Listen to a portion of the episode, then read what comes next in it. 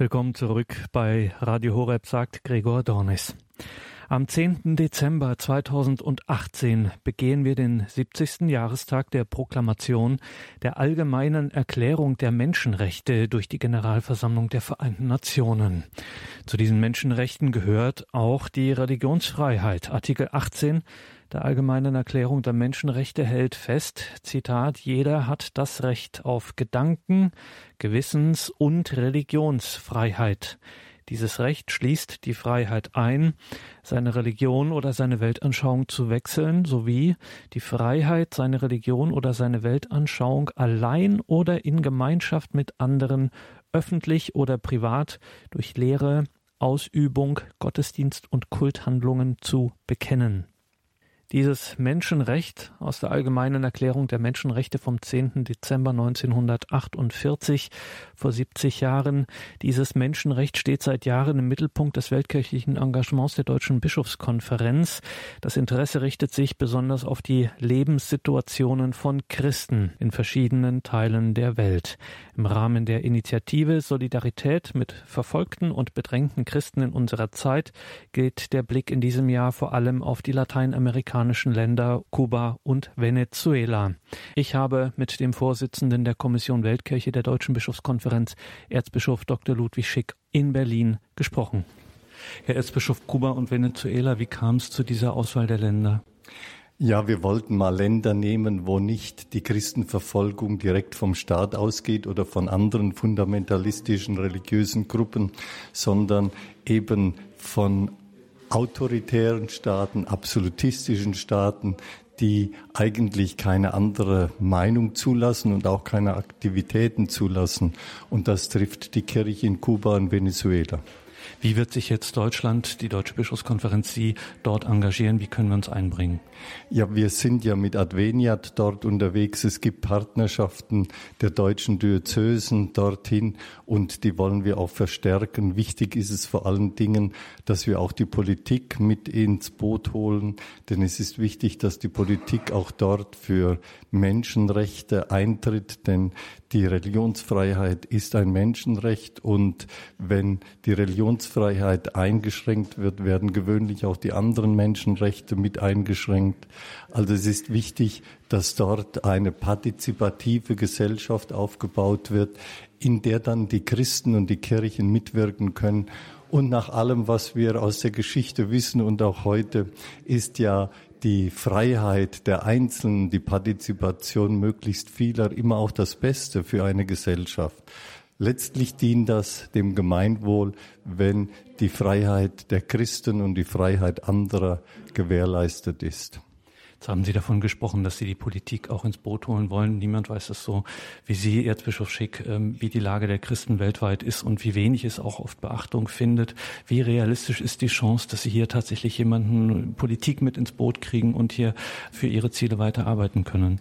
Ja, man muss aber auch feststellen, äh, dass es zu wenig ist, dass die Politik sich für Menschenrechte und gerade für Religionsfreiheit einsetzt, aber dass sich in den letzten Jahren vor allen Dingen auch in Deutschland und auch in Europa einiges getan hat.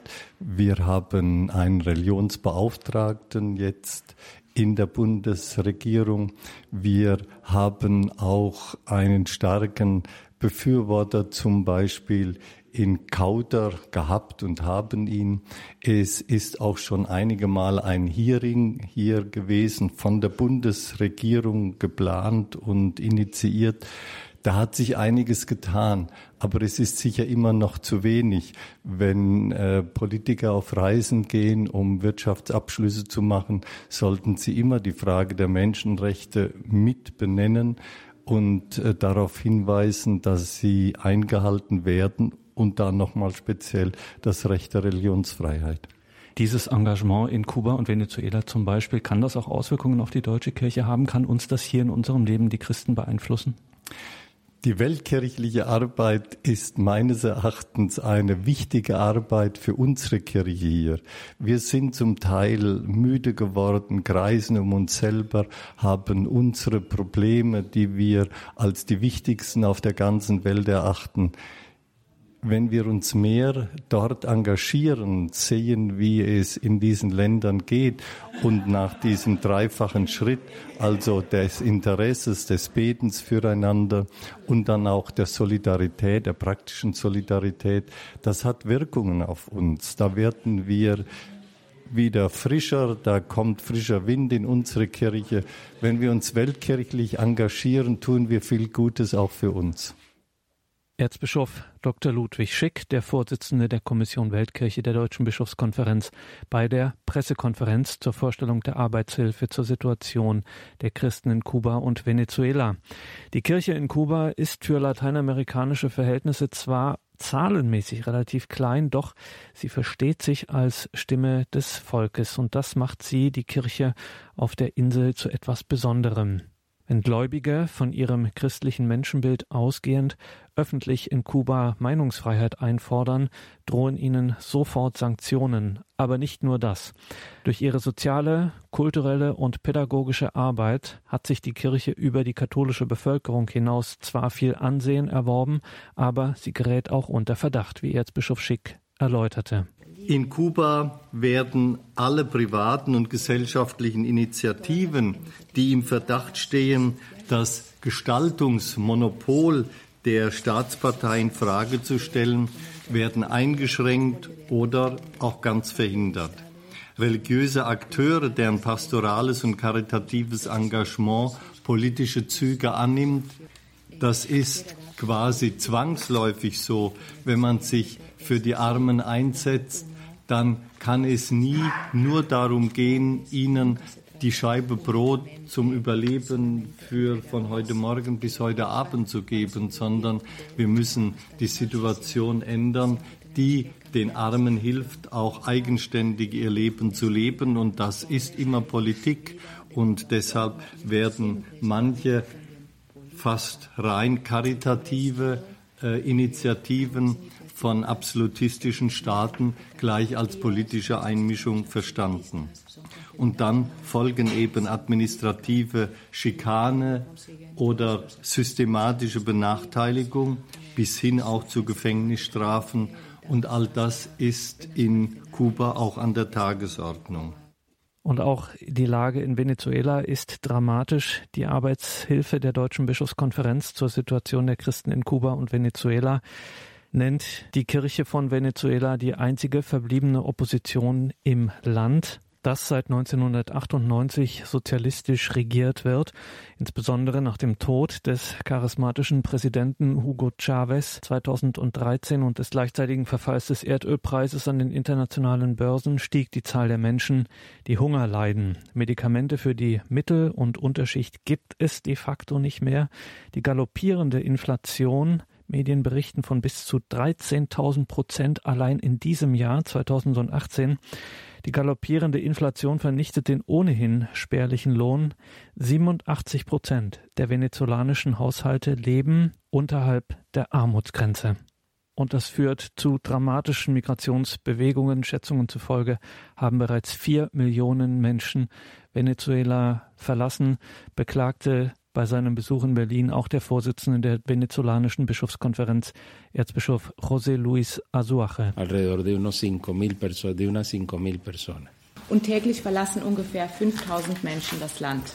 Han habido tres oleadas wir hatten drei Wellen der Migration, das heißt der Auswanderung in diesem Fall. Zum einen sind es die äh, Kinder, das heißt die direkten Nachfahren von Einwanderern, die in den Vor Vorgenerationen aus Europa, aus Lateinamerika und aus den USA zu uns eingewandert sind.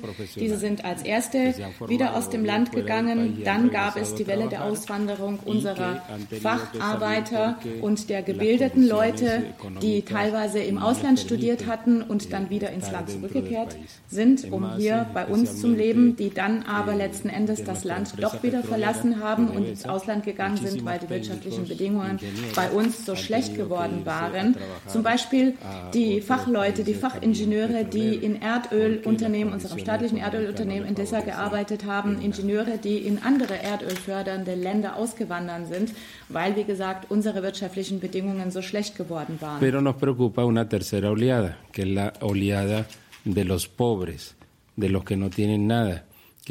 Und jetzt, was besonders ähm, besorgniserregend ist, ist diese dritte Welle von Auswanderung. Das sind die ganz armen Leute, die wirklich nichts besitzen, die die Grenze überqueren mit vielleicht 20 Dollar in der Tasche, um im jenseits der Grenze ein neues Leben zu finden. Wie Sie wissen ja, wir haben ja die Grenze auf der einen Seite mit Kolumbien und der andre, auf der anderen Seite mit Brasilien. Die Lage in Venezuela ist dramatisch, das hat Erzbischof José Luis Azuaje am Montag in Berlin bei einer Pressekonferenz zur Vorstellung der Arbeitshilfe der Deutschen Bischofskonferenz zur Situation der Christen in Kuba und Venezuela deutlich zum Ausdruck gebracht, stellenweise mit scharfen Worten. Er sprach angesichts des politischen Drucks der Unterdrückung der Menschenrechte in Venezuela sogar von einer Kultur des Todes. Y el centro de la problemática social ähm, Im Zentrum dieser Problematik, äh, den wir als Kirche so sehen, ist das Nicht-Respektieren des Lebens, das heißt das Nicht-Respektieren der Würde des Menschen, das heißt die Verletzung der Menschenrechte, die Menschenrechte, die wir brauchen, um zusammen leben zu können, welches das venezolanische Volk bedroht als eine Gesellschaft. Und auf diese Art und Weise sprechen wir von einer Kultur des Todes eine dramatische Lage für die Menschen in Venezuela, die insbesondere die Kirche in Venezuela fordert. Y podríamos preguntarnos qué tiene que ver todo esto con la religión cristiana, católica. Sie werden sich vielleicht fragen, was das mit der christlichen Religion zu tun hat. Was hat das mit dem katholischen Glauben zu tun? Nun, Venezuela ist ja ein christliches Land.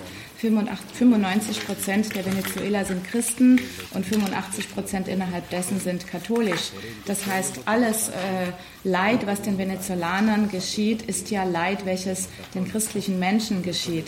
Sodass also unsere Kirche immer außer äh, zusätzlich zur Verteidigung natürlich der humanen Werte, der Menschenrechte und der Würde des Menschen, muss sie natürlich alle die auch verteidigen, die für ihren Glauben eintreten. Das heißt, alles Leid, was Venezolaner trifft, ist gleichzeitig Leid, was auch den Christenmenschen äh, und alle, die an einen lebenden äh, Gott glauben, wie das in Lateinamerika praktiziert ist. Deswegen sind, äh, ist der Aspekt der Menschenrechte niemals getrennt von dem Aspekt des Glaubens. Das heißt, alle Menschen, denen dieses Leid geschieht, ist ein Leid, welches den Christenmenschen geschieht. Und äh, das ist sehr wichtig, dass die Kirche aus diesem Grund natürlich jederzeit diese Menschen, die für die Menschenwürde, für die Menschenrechte kämpfen, jederzeit auch unterstützt. Quisiera culminar diciéndoles que en América Latina und schließlich, um zum Schluss zu kommen, möchte ich sagen, dass in Lateinamerika die Kirche, die äh, christliche Kirche immer so gehandelt hat. Die christliche Kirche hat immer auf sehr intensive Art und Weise teilgenommen am Leben der Menschen, der Gesellschaft, und zwar durch die Methode des, des Sehens, des Fühlens, des Beurteilens und des Handelns. Das heißt also, wir sehen die Realität und wir machen diese Realität, die wir erfahren, die wir um uns herum sehen, zu unserer eigenen Realität. Das ist das Projekt und das ist das, was Gott vorgesehen hat äh, für uns, die wir im Dienste der Völker stehen, im Dienste Gottes und wir befolgen das. Das heißt also, das ist das, dieses Werk, dem wir, äh, dem wir unser Leben gewidmet haben, um die Situation unserer Völker in diesen Ländern zu verbessern verbessern. Dankeschön.